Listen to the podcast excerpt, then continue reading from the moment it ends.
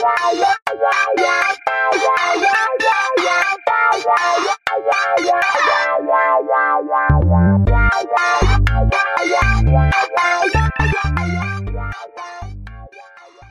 家好，欢迎收听《乳酪一口酥》，我是 C Two。大家好，我是小布。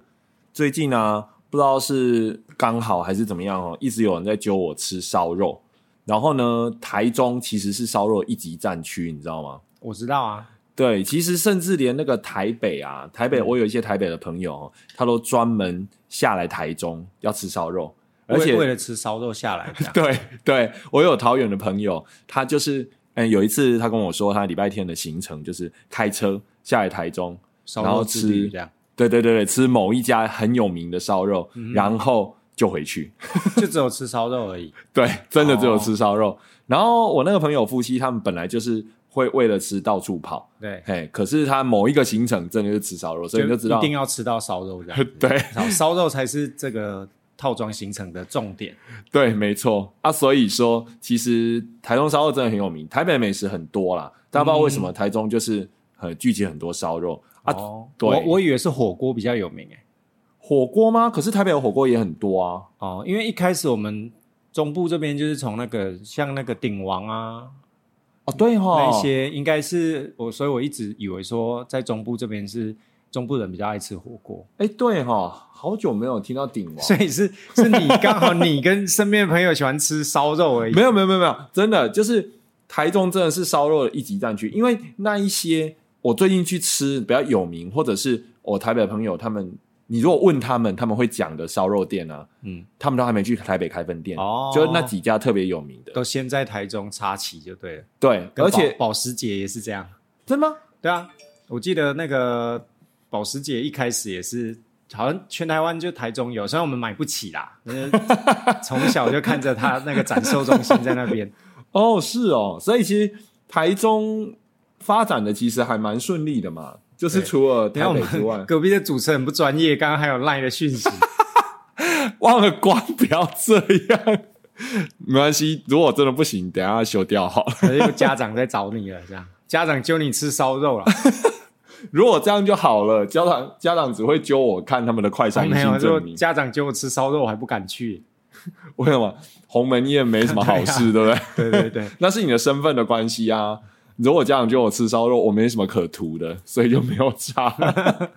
反正就最近不知道为什么啦，都一直在吃各家烧肉啊。其实我以前不知道，哎、台中的烧肉这么有名。嗯，最早也都是朋友带我去吃，因为你知道吗？我们就是 在那个内地啊，穷乡僻壤哈、嗯然后我对于那些吃的我也不在行啊。有一家现在已经很有名的，我记得好像十几年前就是乌叉，我记得十几年前、嗯，它的应该是第一家店，就在台中吗？嗯，我记得就是。然后我后来慢慢听人家说啊，吃都要吃那，就是他们来、嗯外地的朋友来，或者是我们去揪都会揪那一家，我才知道那一家那么有名。嗯对，就是无差。而且那时候当年第一次去吃，我觉得真的还蛮好吃的嗯，啊。因为最近常去吃，所以我想问一下哈，如果说是你去吃的时候，对一个烧肉店啊，你比较想要注重的是什么？就是你想要挑的是什么？然后我我比较会在意店里面的气氛呢、气氛哦，啊真的哦，因为我其实不是很特别重吃、嗯。啊，坦白讲我也吃不太出来，但是我觉得一个餐厅的气氛对我来说比较重要。啊，所以不只是烧肉店，每个地方。对对对对对，可能火锅店也是啊，简餐店也是，我觉得就是环境啊、气氛对我来说比较重要。啊，真的有人是吃气氛的欸，就是也不是 我猜不进吗？我的意思就是说，就是那个环境让我觉得是自在的，这样。那我比较、哦我比较孤僻，我我我不喜欢人太多，或是那个环境很吵这样。哦，所以你所谓的呃注重环境，就是说你不希望它太嘈杂，对对对然后就是动线太乱那些对吗？，就是有人起来拿个饮料啊，拿个酱料啊，就会从你身边过去这样子。哦，所以那些那照照你这样说的话，那些比较高级的烧肉店那种 set 的，你会比较喜欢。对哦，你不喜欢那种吃到饱然后自己 o 对对对，就就很吵杂这样子，然后大家在那边撞来撞去，在那边端东西这样子。哦，这个果然真的要收集意见才知道哎、嗯如果是我自己的话，只要好吃就可以了，环境很脏乱也没有关系。呃，也不是这么说啦。你如果说太脏乱，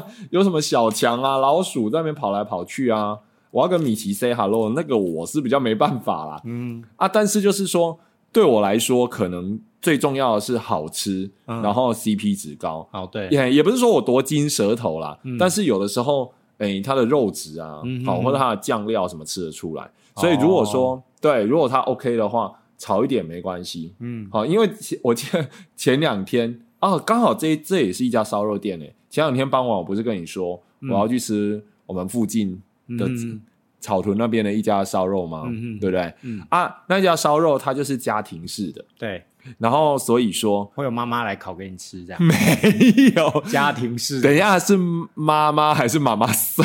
我说妈妈，为什么你会是我比较龌龊。对下了班就忘了身份？不是，他那个家庭式的意思就是说，他是在一个民宅那一家啦，那一家应该你也知道嘛，嗯，好嗯，大概知道。哎，一什么的。然后呢，他就是那个民宅的外，他的那个骑楼嗯。哦，算是一般民宅前面停车车库的地方，他都把它封起来，然后做一个类似呃室内空间吧，弄成室内空间，啊，对，然后有冷气这样子。嗯。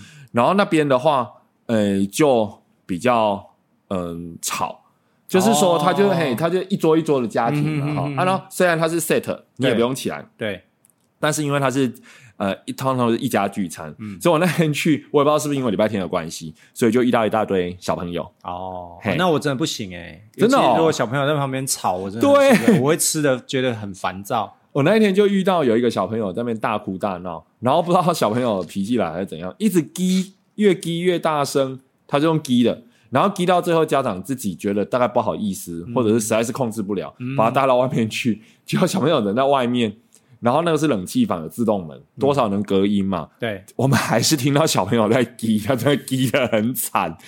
对，然后一样我们在讨论这样的话题，就是这么吵可不可以这样子？嗯，然后我就说，嗯，我觉得没关系，因为这边我们就预设它就是家庭空间嘛，所以它本来就是一大堆家庭成员会来，所以它吵我可以接受。好、那如果说是在那种它本来就标榜安静，比如说咖啡厅啦、简餐店啦，好、它本来就是一个不是本来的目的就不就是不允许可以吵这样。对，甚至它会有一个呃，可能叫什么那个呃告示牌，好、说这边请维持安宁，对，好、类似那样，那我可能就会不高兴就会去请服务生处理一下。对，然后结果呃，我们在讲的时候，刚好有一个妈妈是妈妈，好、嗯。妈妈过来，然后就听见我们这个赶快接话说啊，我们这边是家庭式的啦，所以比较吵啦，这样子。是，老板吗？我不知道哎、就是一个客人啊？啊，是是穿服务生的衣服，哦。哎，是店家店家，哦。他来跟我们这样讲。啊，我因为我刚好真的也没有很在意，嗯，嘿啊，我因为 我也不想让人家太难堪，对，对，所以我就跟他说，对毕竟带着小孩出门真的也是，对对对所以我就辛苦。对我就说没关系，这个我能理解啊，店家也是蛮蛮善意的啦。然后还有另外一件很好笑的是，我们隔壁就是做一家人，然后那一家人呢，他们就是一个爸爸一个妈妈，然后带着一个呃女儿。哈，然后那个女儿，他们雇她的方式就是丢给她一个手机，在那边一直看。哦对，现在很多都用这种方式。没错，这个部分好吧，我其实不是很认同。好，嗯那撇开这个不讲，然后我吃一吃吃一吃，哎，我抬头我就突然发现说，她那个小小女孩啊，一直眼睁睁的看着我，那目不转睛，一直看，一直看，一直看，这样观察我看。着你盘盘子里的肉，对，那我真的不知道他在看什么。哎，那个场景有点像那个电影或者是戏剧演的一样，我还回头看了一眼，看说他真的是在看我，真的有这个小孩吗？不是只有你看到这个小孩，应该是说他是不是在看什么临界的朋友还是什么？有啦，他爸爸就在旁边他，看的是你肩膀上的朋友。肩膀重重的这样。喂，对不是啦，太夸张了。我们我们不是灵异节目。然后呢，我还一直注意说哈，诶，他爸妈有没有在看我？因为我很怕 被人家觉得我在逗弄小孩、诱拐小孩。哦，对，结果也很妙哦，他爸妈从头到尾都很专心在吃，完全没注意他女儿。所以会不会真的没有这个小孩？没有啦，是你想象出来的朋友？怎么越说越悬呢？所有的梗都拿在这边用，是不是？然后反正后来那个小孩就看了一阵子就没看了，这样。嗯哎、所以我觉得有时候小孩也蛮有趣的。好，回到回到刚刚那个啦，回到刚刚那个话题，就是说，像刚刚那个烧，我最近吃好几家嘛。对，啊，那其实台中比较有名的大概就那几家，嗯嘿啊，然后例如说，呃，乌什么，嗯，好、茶什么，嗯好、这样子。然后，诶，我最近也有朋友来，然后我这一阵子实在是吃太多了，嗯嘿，所以说哈、我想要顺便哈、除了找你讨论这个之外，顺便再推一下我自己爱吃的店，哦然后、对对对，然后讲一下说它是什么，因为在台中这个竞争实在太多了，嗯。那你也知道哈、好吃的店我们就 希望它做下去，不希望它倒，嗯。不像草屯前一阵子有一家很有名的寿司店，你也知道吗？我的爱店那一家，嗯结果后来做不下去倒了，我觉得非常可惜，就 CP 值很高，嗯。哦，我宁愿去支持。如果是我刚刚有说到，如果是我的话，我比较受注重那个品质啊、配料啦，好、甚至副餐啦这些。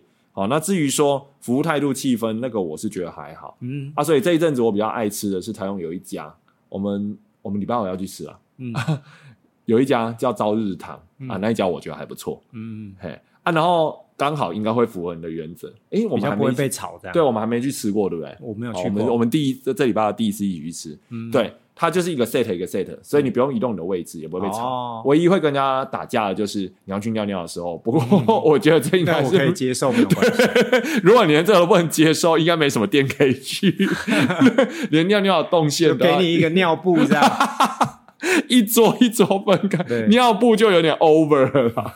如果有专人引领你的动线这样，对，嘿，那个我觉得就是呃，比较像是那种你说的又有气氛，嗯好，然后我觉得又好吃，就是比较安静，有隐私啊。哎，算有隐私。它就是一个一个独立的那种，不能说小包厢，对，嗯它就凹进去，啊，嗯景也还不错啊。希望呃礼拜五你我们一起去吃会满意，因为我实在是去吃好几遍了，啊朋友来我也带去 OK 然后上礼礼拜六有台北的朋友下来，嗯嘿，我也带他们去那边吃，嗯就是反正只要是朋友来，我都拼命推荐那一家。嗯，然后其他的像传统的乌什么茶什么的，那个其实大家也都说好吃啦，哦，对啊，嘿，来也会去吃那一家，嗯那些我觉得也还不错。那到了这个价位，我觉得就是个人口味。嗯好，那有的我觉得它是吃到饱还好的，例如说有一个，呃，这这一阵子有个那个餐饮集团又崛起啊，嗯竹间，嗯竹，间你知道吗？我知道。啊，竹间本来是做火锅，对不对？对结果后来我发现他们已经开始呃发展出一个那个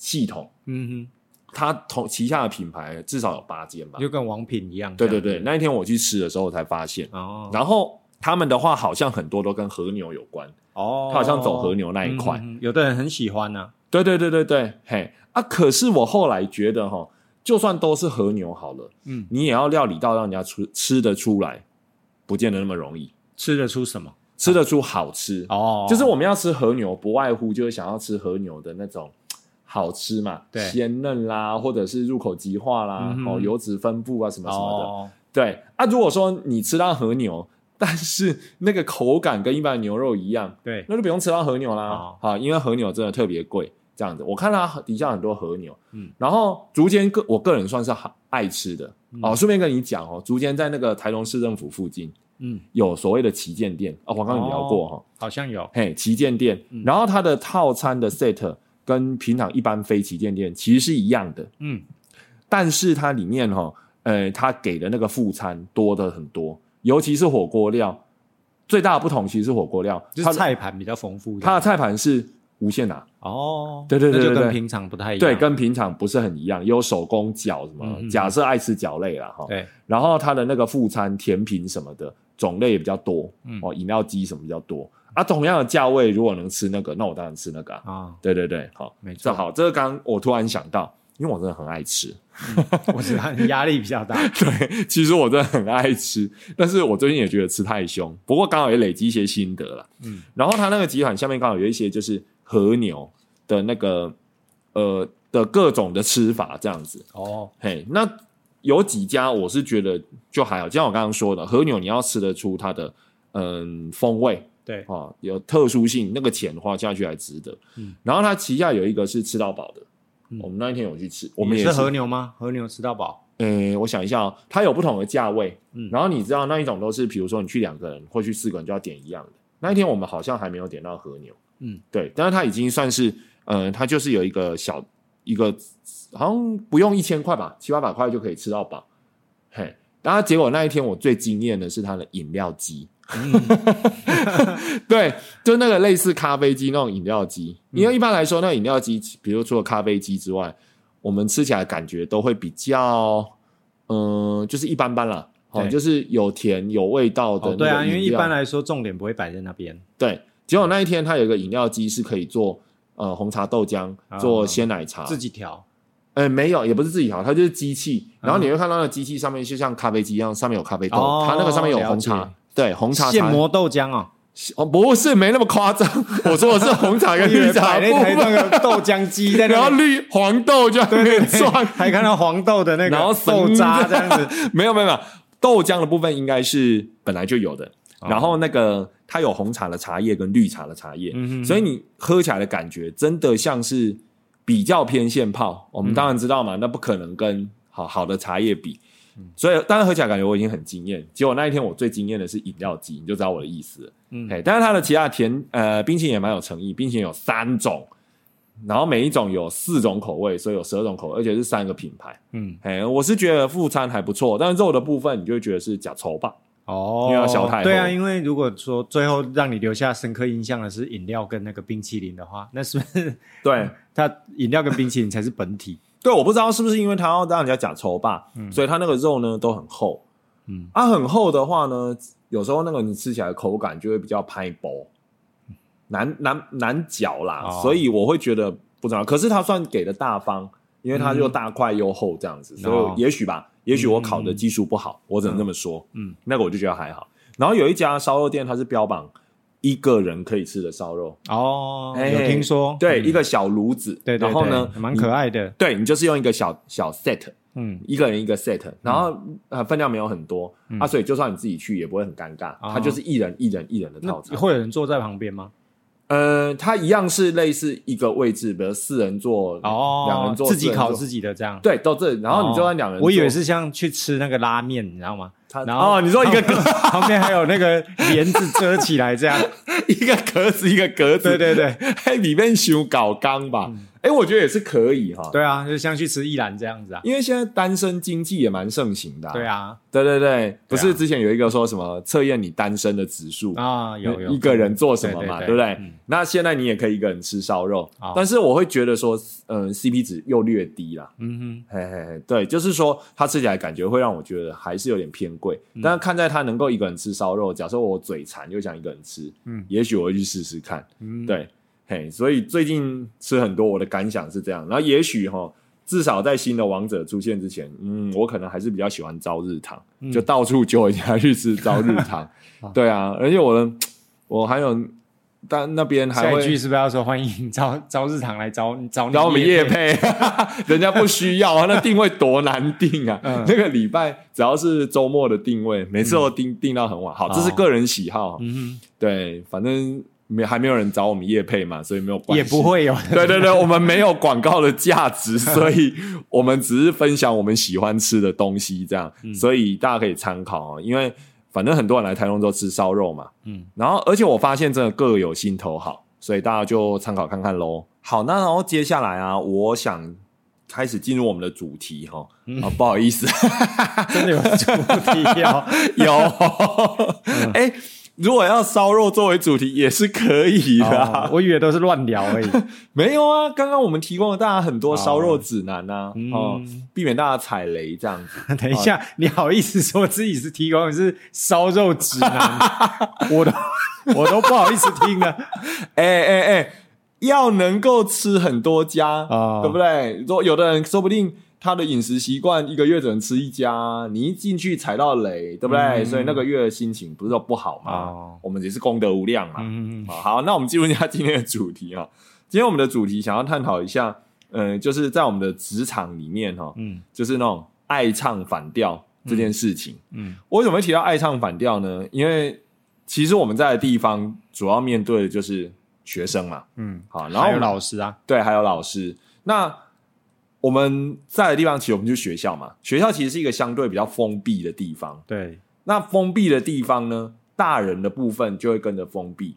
那我我觉得小孩子的部分，是因为他们的成长刚好遇到那个时期，我们刚好遇到的就是这个时期的小孩子。然后当然相对的，因为学校他们也在学校这个封闭的场域，嗯所以呢，嗯。好，我们常常看到很多行为，然后其中一个行为其实就是唱反调这样的事情。对。那这个其实我观察很久哈、嗯我发现，呃，我们先分了两个部分来说好了，一个是小孩子哈、因为我们面对的大概就是七到九年级嘛，嗯，好，七到九年级的小孩子啊，我去查了一下资料哈，其实一个人哈一辈子有三个叛逆期，嗯，好，这个我们应该都听过，对，对。然后其中第一个一开始的时候啊，就是在婴儿时期嘛，嗯，好，然后再来就是说，他差不多到小学那个时候，他进入小学前后，大概六岁那前后，又会有一次，就是他开始意识到自己，哎，已经要成为一个人，对对对对对对，成为一个人的时候，当然这个都不是我们遇到的。然后第三个就是大家最知道的，就是所谓的青春期叛逆，就荷尔蒙作祟。对，荷尔蒙作祟，我们都会这样讲啦。对但是其实到那个时期，除了荷尔蒙之外，就是他可能要开始进入真正要变成一个比较像大人的个哎，体。那时婴儿时期是怎么样唱反调？第一个叫做二到三岁的，什么叫幼儿叛逆期？对啊，就是小小幼儿怎么叛逆？幼儿的话呢，他就是他主要就是以自我为中心，就那个时候他开始意识到我这个形体的存在，啊，嘿，所以他会他的特征就是说他会做一些夸张的行为，引起别人注意，然后呢、哦。也很喜对也很喜欢跟大人反抗，然后提出反对意见、啊，但是他们毕竟还小嘛，所以他不不给他买玩具的时候再哭，就是一种叛逆吗？对他就会觉得说他需要被尊重，不要指 不要被指。要被尊重，所以不可以不买玩具这样子。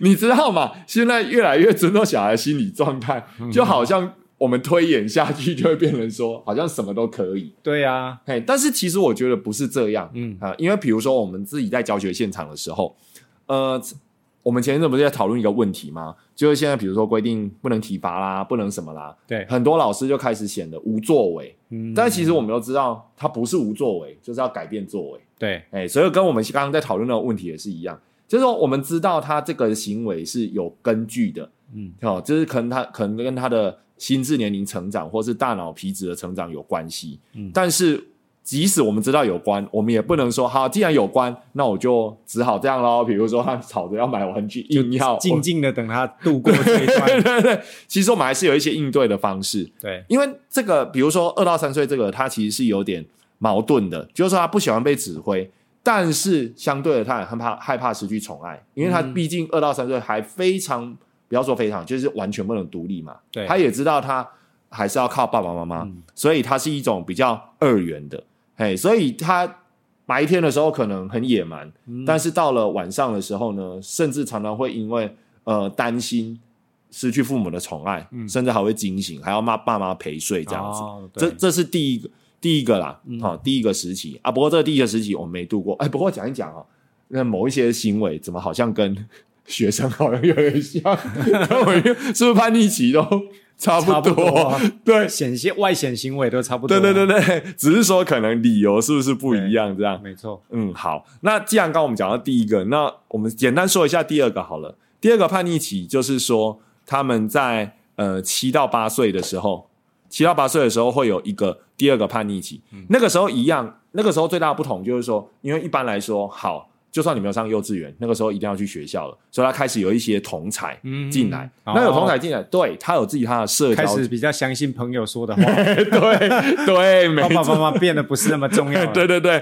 所以他们觉得说，我有我的社交圈，我有我的生活，所以我觉得是小大人，他可以自己做决定，所以会跟大人唱反调。可是，一样啊，那个时候毕竟还是小孩子，对，七到九岁，这根本小二、小三嘛，顶多小四，所以他还是一个。七到九岁，七小等一开始而已啦，但七应该是小二吧，六岁是小一吧？七岁小一啊，哦，真的吗？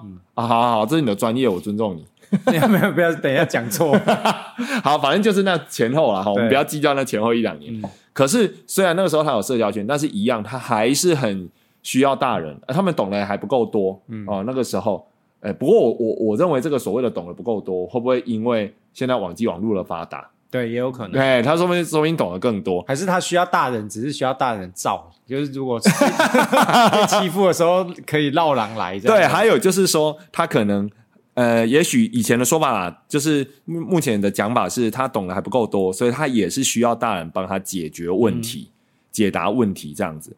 然后这个时候，因为他们毕竟还小嘛，如果就算以台湾的升学环境来说，呃，他还没有面对升学压力啊，嗯，对，对，就是他功课嗯还好，也就那样嘛，就快乐童年。现在越来越多人重视的，所以呢，他变成说他把所有的力气都用在对抗父母上面，哦。所以在学习方面可能就比较不稳定。嗯，所以这个时候可能就是要让他们有规律的生活习惯，因为他可能为了对抗你，所以他就把他原来的好习惯，嗯。都先慢慢的抛在一边，还是要让他有多一点的课业压力。对，是的，你看，你看，我对的太快了，你不要每次都涂。刚刚说，也许是课业压力还不够多，所以他把全部的精精力都拿来对抗父母。不是不是，你这个就是去脉络。去课压力不多了，已经是一个继承的事实。嗯，这个年纪本来就不该给他太多的课业压力。嗯，所以这个时候我们要可能要多消耗他的精力啦，好，然后或者是开始慢慢要跟他用商量的方式。嗯，因为毕竟他真的会慢慢独立了，好，也真的懂得更多，而且在学校还有同才啊，他跟同学商量、没错，嗯，对，好，那这个也不是我们遇到的。那我们最常遇到的就是所谓的青春期。嗯我记得我之前常常被问说，哈，就是人家只要一呃知道我是老师之后，第二个问题就是说，啊，你是教哪什么什么哦时对啊期的？对，然后我只要一说教国中，他下一个下一句话一定是几乎百分之九十九都会说国中很难教，吼。然后用同情的眼神，对，，没错，真的，他就用同情的眼神看着我说，还会问你是不是有危险加急。有这么有这么夸张？嗯，这个是非常有可能的事情，就是我们学校其实还算好啦。对啊，啊，我听说有的学校真的可能真的需要危险加急、真的，啊，哎，不然很难。就是有一些呃，可能民风比较剽悍的地方，嗯这个不是占地区哦，这是我听过真的的事情。嗯，真的，嗯，所以我我赞成啊，我赞成发给他们那些地区快要选举啦，谁有 对对对哪个候选人提出这个证件？对对对，我们就支持他啊，好不好？啊，那个比较民风剽悍的地区，我们这边没有了哈，所以就算你猜出我们在哪里，你也不用提出这个证件哈，我没差。好，然后呢，就是这个青春期，我们这个青春期哈，它主要就是心一样心理发育还没有成熟，但是因为他要面对更多的事情跟压力，因为毕竟更大了。对，所以他必须独立处理更多事情。但是因为他的能力啊或思想没有成熟，所以反而会有挫败的感觉。那另一方面，他觉得自己成熟了，所以对父母的权威反抗就更激烈，所以就会有一种类似哦，我要告诉父母说我独立了，所以这种、他就会用那种呃反抗父母说话的方式，就是你要规定我什么，我就尽量不要听你的话，故意唱反调，对不对？对，所以我们就会觉得这个时期的孩子老是会有那种唱反调的感觉。但是其实即使是这样啊，我发现呃一样哈，我不知道是我们学校真的孩子的表现，或者是家庭的教育啊，或是民风淳朴，嗯，哦，这这个不是我们今天要探讨的。但是我就觉得说，呃，也不是每个人都会这样。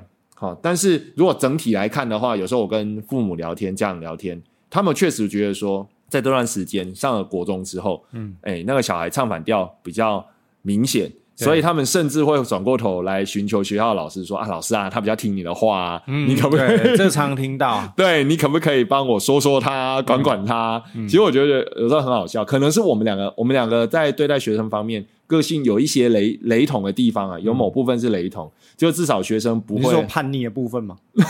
你我说对待学生哎、哦你对待对待学生叛逆什么你跟你跟学生也哦，不是有特性有部分的雷同，啊，叛逆吗？对那我叛逆也未免太晚了吧？我老叛逆了，我已经超过这三个时期，我才能叛逆。我们之前不是聊过吗？好，这个题外话之后再说。就是说，我们两个在管理学生方面，有一个有有一些比较雷同，就是学生不会彻底讨厌我们，嗯，就是可也许是有点敬畏的成分在里面，但是也许不会讨厌，所以才会有那种你也听过的家长向我们求助的那种对话出现。啊，对，对，没错，就是嗯，就是说他反而管不动，所以显然这个小孩这个时期小孩子的那个唱反调其实蛮明显的。嗯，那在我们我们身边呐、因为我们毕竟就是假设我们是一个老师或者是一个导师的角色，管的学生还算少。嗯可是如果说是整个学校要去管学生的时候，诶，他就有可能面对学生比较明显的反抗的现象，因为你要管的人越多，对啊你要设立的规矩就越明确，嗯你就不可能再因人设事或者因人而异，有个体差异。好，我们管理小班也还可以说，好了，算了，我的规定你可以松一点，你可以严一点，大范围是一样的。对，但是我们会考虑一下个体差异，尤其是现在这个思潮。可是学校不行嘛，所以学校很多的统一规定，就常常会面临学生唱反调。嗯，那这个是我一直在观察，我觉得很好玩的地方。第一个，我们就我们分了两个部分嘛，我们刚刚有提到说，老师其实也会哈，因为学校是封闭的环境。嗯，那第一个，我们先来聊一下学生的唱反调。我先说一下我观察的部分好了，好，再看看说，哎，你你还有看到什么部分？以前哈，因为我当老师也二十年了，这样讲应该没关系啊，差不多啊。嘿，对对对，我大学毕业就出来当老师了。嗯，啊，那个时候刚好处于那种要从权威走向民主的时候。刚解严，没等一下，没有那么夸张。你是什么时代？你的你是蒋中正当总统，你有为他要从什么 走到什么这样？这位大大，你有送过蒋中正的陵寝是吗？没有，还有去哭过是吗？好。就是那个时候差不多，因为校园的风气其实跟政治风气我觉得是两回事。嗯，就校园解禁的这个风气没有那么快，因为它毕竟是一个真的是相对封闭的地方。嗯，就政治上可能已经解严了，可是学校的那个制度它的改变哈，有点那种反应迟缓了。嗯，我不知道为什么哈，因为呃一一样嘛哈，也许它真的封闭吧。对，好，所以说那种呃各种的规定，各种的那种。呃，不管对于服装啦，或者是呃头发啦，或者是那种对课业上各种各样的规定，制服啦，哈，慢慢的花了很久的时间才慢慢转变过来。而且我们在的地方又是比较乡下，嗯，乡下跟都市比起来，它的反应又慢了一点。对对，所以我的感觉是我二十年前刚出来当老师的时候，学校还是处于真的慢慢要从比较权威式的教育，要走进比较相对民主式的教育。这个从老师结构其实看得出来了，嗯，因为我们回来的时候都是我的老师辈的，还在当老师，所以全校我还当过最年轻的老师呢。嗯，我回来的时候，全全校最年轻的老师我，然后全部都有老师辈。那老师辈都是我们上一辈嘛，所以他们能习惯这样子，甚至对我有的时候也是比较权威式的要求。他会觉得我就是他的学生，我就要听他的。那更不要说是对比我还小的那些学生。好，那可是过了大概十几年之后，慢慢的才开始进入。现在真的是民主非常多啊！除了教育政策上的改变之外，还有教育现场。啊，这年轻一辈的老师，他们的思考方式其实也不太一样。哦，真的，这倒这非常有感觉。对对对对对，七八年级生的老师的想法就就不太一样了。对他们就比较没有那么的权威。嗯，对啊，所以说他其实就会有很多的不同的地方。好，那这在这个过程里面哈，其实。如果学生爱唱反调的前几名，我我们可以应该可以想象出来了。第一个应该是法禁，嗯，法禁的部分应该是最明显的。好，还有就是那种服装部分的那种禁令，这个都可以看出学生在反抗权威的那种哦。呃，第一个我现在讲一下服装哦，服装真的很妙哦，我觉得那个跟呃当代流行的服饰的变化哦。非常的有关系，你还记得吗？就是大概在十应该十年前吧，嗯，十年前的时候，那个时候对于服装的规定还比较严格。其实服装也是这一两年松的很快，嗯。两年吧，三四年差不多啊。对，可是十几年前其实就是反正制服就是制服，它规定你穿什么就要穿什么。嗯，所以那时候每隔几年，学生都有一些流行的款式。哦，对对，例如说，例如说，三年就一代这样。对对，没错。而且他们都会觉得自己是最 fashion 的，嗯，就觉得老师都很老土。然后那个时候，因为对服装的规定会严格，所以当他他这样弄不符合规定的时候，我们就要一直去抓，嗯然后更让这个冲突变得很台面化。然后更让他们这样觉得说他们很前卫。有一个你不知道有没有印象，就是那个垮裤。哦，对啊，这个很有印象啊。就是学生很喜欢把那个长制服的长裤或者是运动服的长裤，把它穿成垮裤，然后露出内裤头这样子。对，就是故意穿的很低，然后。它不管里面是什么龙的内裤，什么 Hello Kitty 的，对，什么海绵宝宝的，然后什么有的没有的，它那个内裤头就会跑出来。对，有的已经不只是内裤内裤头啦，有半件内裤对，半件内裤的，然后它那个长裤的腰腰的地方已经都到大腿那边去了。有那么夸张？有啊，真的有啊，腰到大腿，那不是整件内裤都露出来？几乎就是他就是故意要露出来的。这这已经妨碍风化了吧？这不是叛逆了，这 已经是有点铺路狂的。对对，我然后那个时候刚好配合那时候的社会上的流行是穿牛仔裤，它会露骨沟，哦，对对对，有没有？其实流行低腰啦，低腰，低腰，对低腰到那个骨沟都露出来，嗯，很妙哦。我觉得流行这种东西真的是很快。你现在好，现在好像完全连露骨沟这个都很少看到。现在如果学生又这样的话，应该自己也会觉得有点尴尬。对，因为我把这个露内裤头，那时候你怎么讲都没有用，而且那些学生就是故意要这样穿对，，就硬要对，硬要在你面前拉上来，然后你一转身之后又再把它把它放下去。对，然后，诶，前一阵子我跟现在的学生聊到当年的这个流行啊，超好笑的。我说什么那个会露裤内裤头，他们的表情就是一副说他疯了吗？这这不是很蠢吗？所以这样年很丑。三年就一代。对，没错。可是如果他们生活在那个时代，他们就会觉得说，我就是要这样穿啊，这样我就是要露内裤头。对，这样才潮啊，这样才表示说，呃，我是有权威的，我是多呀。对，所以就很妙。这是第一个，我觉得内内裤头真的很明显。然后第二个你还记得吗？还有一种跟内裤头差不多时期，可能晚一点的，就是农夫裤。哦，对，哎，我没有贬义哦，就是说他会故意把该是西我们的制服是西装裤嘛，他会把那种西装裤的裤脚逼逼逼逼逼逼到类似七分九分。对，对，那个时候在那个时候的制服穿成那样，其实是非常奇怪。对，就非常奇怪。嗯嘿没错对我还回想这一段的时候，我我就想起现以现在来说，诶，这个七分裤的流行，好像在时装上面又流行回来了。对，不但他们不会奇怪，他们卷卷那个裤管，有的时候还不是两只脚都卷，他们只卷一只脚。对对，没错，我觉得真的很那个时候我们会觉得很困扰，因为你必须管它服装。对，嘿啊，现在来看也会觉得说，好，你要做流行，你可不可以？所以你看，就是一下子就是把那个裤头放下来，一下要把裤管卷上去。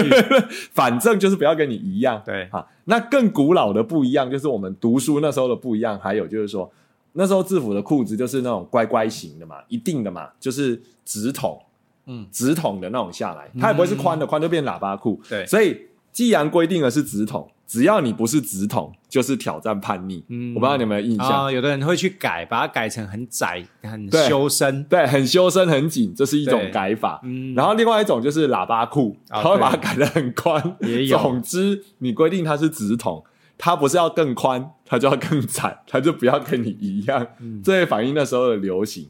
然后那时候窄到我记得很好笑，就是说他蹲下来来会破掉的。对它真的太紧了。我有看过学生一升蹲下去旗的时候说，全体同学蹲下，然后就听到此起彼落 裤子破掉的声音。反正我对就我就觉得很好笑。但是那时候就是他们的流行啊，对啊，青春的回忆啦。对他如果说要乖乖的，那就不好玩了。然后再来就是说，哎，这个这个我我后来有听网友讨论过，就是我们读书那时候，你们读书那时候不知道是不是这样，就他规定学生要穿白长袜，哦，我读书的时候已经没有了对对不对对对对，就白长袜。那个你你读书那个时候，所以我说那个呃那种教育改动的思潮是比较，而且呃我们刚刚说三年一代啊，我对们大概就差了两代吧，哦 差不多。嗯好好，我们继不续哦。要逃避这个问题。差两代就差两代啊，有什么了不起？反正我们的思想有跟上时代就好了。但是我读书的时候，我记得学校它不会特别，呃，我们差两代嘛，学校已经没有特别规范穿袜子或鞋子。但是我有听过说，早期是有规范白长袜，然后白色的球鞋。对，然后我记得我进我读书的时候，可能前面几届学校还有这样规范，你就会看到那个呃那时候的学务主任啊或训导主任在招会的时候，他就会讲说，有的同学啊，那个白色的鞋子啊，他就要用、用奇异笔在旁边画 Nike 的勾勾，自己用画几笔画，真的有啊。然后规定穿白长袜，他就要穿个黑色的短袜，然后改过来规定穿黑色短袜的时候，就又出现一大堆有的没有的长袜，反正就是学校规定什么，他就是要跟他不一样，对，就是我刚刚刚刚我刚刚说的一样，它也不见得有一个一致性的做法，就是要不一样。对，既然学校规定的是白长袜，反正我只要不是白长袜，然后就是在反抗学校。然后那时候的那时候的那个生教组长不叫生教组长，叫管理组长。嗯管理组长他就得要费心思去抓。嗯，好，我记得我们那时候我读书那时候的管理组长，好，然后他那个时候为了要捉抓这件事情，他随身会带尺，他会量的吗？对，他会去量你的袜子的高度，他有规那我这定松紧带松了掉下去不行，不行，他那要怎么办？拿橡皮筋竖起来吗？我忘记他怎么弄了，或者他准备一双，反正就是你的那个袜子高度不够高，嗯他就不满意，你就要被叫去处罚。嗯好啊，然后呢，他们就是一直在做这样的规定。然后我刚刚有说到嘛，就是说那种呃教育改变的思潮，乡下更慢，就这种感觉。因为我有印象，我回来当老师的时候，嗯你不是一直常常说我差点教到你吗？对啊，所以我回来当老师的时候，其实你才刚毕业没多久嘛。哦对那、你说你那时候在国中是不是已经都没有了，对不对？。对啊，可是我记得我回来当老师的那几年，我们临近的国小跟国中还是白长袜哦。哦，嗯，过了几年才改掉，所以我们这边就是改的更啊，慢。因为我是都算是比较都市的学校，对啊，对啊，对啊，我们就是偏远地区。没有，我没有那个意思，你们你就是相对天龙人这样。没有，所以说哈，那个这个东西确实啊，我们要反应的又慢，然后呢，资讯又不发达，嗯所以可能你们流行过的，我们这边的学生才刚流行。嗯，就是我们已经穿完垮裤了，才轮到你们，对对对对对，就是所以像以现在来看的话，大人的流行其实有时候也不用那么在意啦。嗯因为毕竟流行就是几年一轮，几年一轮嘛。你光看学生这种反抗权威的方式，你就知道，反正他就只是要跟你不一样，特立独行，就是他们这个年纪想要做的那种标志或者是事情这样子。嗯好，那这是服装的部分啊，就是都会有这种抗。我记得我读书的时候确实是白长袜没有错，嗯，然后我觉得很好笑，就是说啊，白长袜有的同学腿毛很长怎么办？国中青春期要发育了，嗯，哇，那个白长袜拉起来之后，腿毛还会从白长袜中间戳出来，也太夸张了吧？真的。那袜子用料不好，就是它太 太薄了。没有，因为腿毛有的真的很发达，就会发生这样的事情。哦，对对对，所以所以其实哈，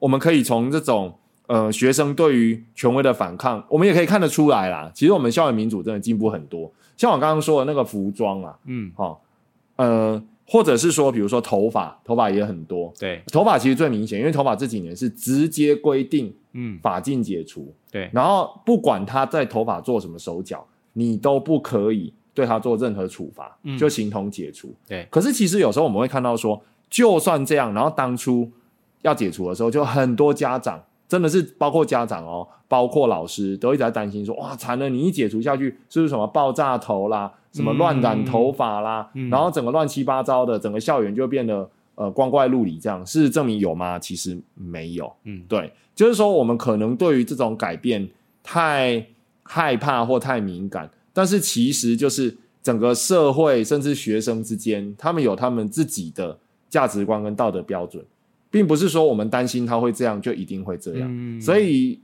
我倒觉得啦，事实的开放可能还是必要的。嗯对，就是你要相信，呃，孩子虽然在反抗权威，但是你要相信说，孩子他也有呃审美观，或者是有属于他们的文化。嗯那即使最后像当初法禁开放有人在讨论这个，我心里就在想啊，就算好了，大家都变成爆炸头，那又怎么样？爆炸头跟看起来整不整洁哪有什么关系？说不定大家都是爆炸头、啊，这就是一个特色啊，或者说全校都这样，对全校都爆炸头，那都是全校都很平。其实我觉得是，就是要看我们这些不管是老师或者是家家里面的家长怎么去引导啦。因为有的小朋友虽然说他要想要特立独行，跟别人不一样，但是可能他缺少了审美观，嗯，那他可能就会变成说他的这个发型并不是很很适合他的样貌啊。那其实有的时候我们适时给他一点点的方向，其实也未必是坏事。对，没错，就是说是不引导他思考适不适合，嗯我觉得才是重点。对，如果他真的很适合爆炸头，那就爆炸头吧。嗯真的但是至少是他要能够评估过，然后去想过、思考过，嗯而不是说啊，反正我就跟流行，然后把自己搞得很怪，这样子。如果他评估之后，他觉得这个怪、嗯是他喜欢、他愿意，而且他能够驾驭的，对也适合他的，嗯那何尝不可？因为像最近中国那边有一个选秀节目，出了一个香港的男歌手，我不知道你有没有注意到，叫曾比曾比特，嗯哼。然后他的招牌就是爆炸头，哦，对，然后他每次我看他在唱唱跳跳的时候，他爆炸头就这样一直 荡啊荡这样，升起会挡到后面的人。可是我觉得还蛮可爱的、啊，他整个造型会让人觉得很活泼阳光。嗯。就是我以爆炸头为例啦，啊。所以并不是说什么东西就是一定好或不好，对啊。是要经过思辨。所以其实讲讲回来，这个也是另外一个问题啦。自己在我们自己在这个教育的圈子里面，这几年一直都有推一个叫做美感教育。